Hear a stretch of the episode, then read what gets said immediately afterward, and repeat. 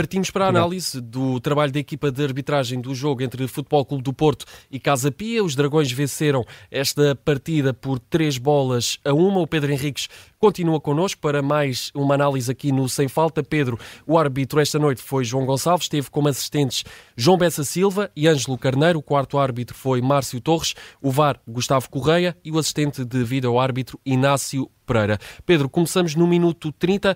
A falta de Pep sobre Clayton para cartão vermelho? Olha, ao princípio, quando começámos a falar do Sporting, eu falei do lance do Diomande, disse que, e falei, e, e não foi, e foi intencional, também já a pensar neste lance aquilo que o futebol espera dos contactos, aquilo que o futebol espera, que é a diferença entre saltar, empurrar ou rasteirar, ou aquilo que são contactos eh, normalmente provocados pelos jogadores e pelo momento dos jogadores. Aqui a questão é que o Clayton Uh, se o Pep fizesse falta, seria livre direto, que era fora da área, mas seria cartão vermelho porque o Cleiton estava isolado. Para mim, boa decisão. Eu não considero que o Pep tenha feito falta sobre o Cleiton.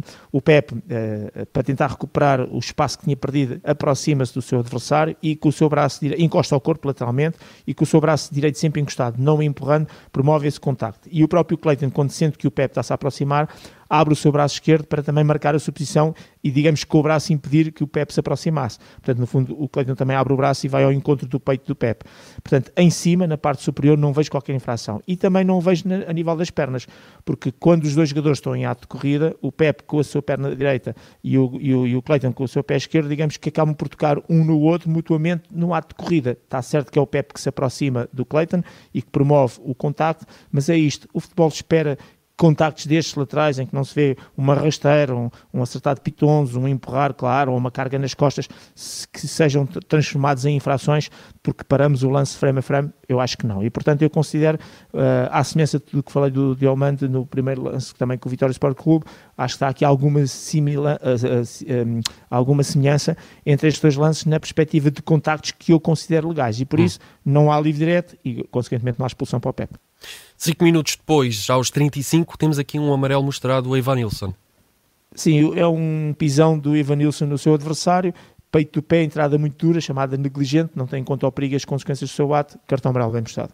Minuto 39, mais um cartão amarelo mostrado pelo árbitro, desta vez Alan Varela. Eu no direto achei um bocadinho forçado, depois fui ver as repetições, enfim, é a maneira como ele aborda, faz ali um género de tesoura frontal, embora seja na zona do meio campo, se não desse não se perdia nada, mas uh, o árbitro estava a tentar segurar o jogo, estávamos a aproximar perto do final da, da, da primeira parte e dentro dessa perspectiva compreendo que o árbitro tenha, eh, tenha achado que já estávamos a entrar num limite de uma entrada também dura, negligente, e portanto vou dar como boa a decisão, uh, mas muito provavelmente a arbitrar um jogo deste eu não mostrava um cartão amarelo naquela hum. zona. Minuto 45 mais um, há penalti de Pepe por mão na bola? Não, lance legal, Yuki Soma, uh, quando cruza a bola, uh, a bola vai bater na mão esquerda do Pepe, o Pepe tem o braço dobrado, encostado e junto ao corpo, isto é, não tem qualquer tipo de volumetria, tem o, o, braço em posição normal e natural para o movimento que leva, não o abre, não vai ao encontro da bola e por isso, uh, boa decisão, não havia aqui motivo neste caso para pontapé de penalti, porque o Pepe estava na sua própria área. Já na segunda parte do encontro, passamos para o minuto 80, já perto do final, temos o terceiro gol do Futebol Clube do Porto. Pedro, o que dizer aqui do lance?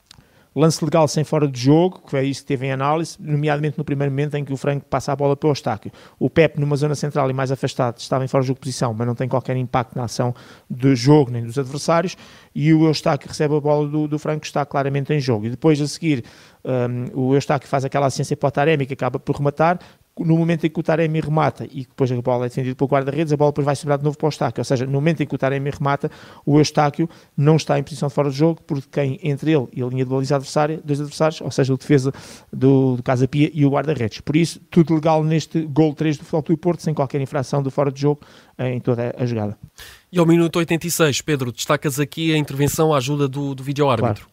Sim, foi uma boa intervenção, porque é um lance. Eh, em primeiro lugar, a descrição do lance. O Jorge Sanches ao tentar, enfim, chegar à bola, aliviar a bola, o que faz é que com a sola dos seus pitons pisar claramente o peito do pé do Já-Já. Ponto número um, o árbitro não considerou falta e por isso assinalou, porque a bola saiu pela linha de baliza, assinalou o pontapé de canto. E porque o árbitro não assinalou falta, o VAR foi verificar o lance e verificou, verificou, que havia infração. E depois foi verificar o local da falta.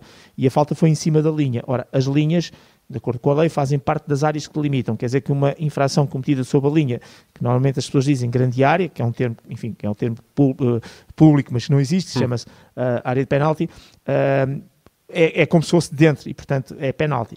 E neste caso concreto, eh, porque o árbitro que está em causa é analisar se há ou não há penalti, o VAR tem que chamar o árbitro ao monitor e o árbitro foi ao monitor, verificou a infração, concordou com a infração, verificou o local da falta, viu que era dentro e assinou o penalti. Se porventura, e só este parênteses, se o árbitro tem assinalado a falta, imaginemos que o árbitro tinha considerado que era falta e tinha considerado que era fora da área, marcava livre direto.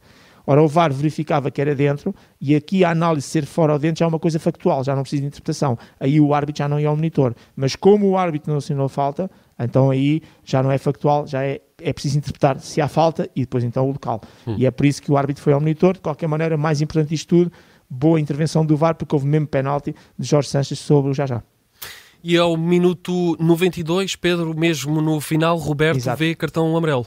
Sim, porque agarrou o seu adversário, uh, hum. puxou pela camisola, insistiu, foi ali na zona de meio campo, o tal cumprimento incorreto antidesportivo, apenas para destruir a jogada, cartão amarelo bem mostrado. Pedro Henriques, vamos para a nota, como sempre, aqui no Sem Falta, de 0 a 10. Qual é a pontuação para a equipa de arbitragem liderada esta noite no Dragão por João Gonçalves?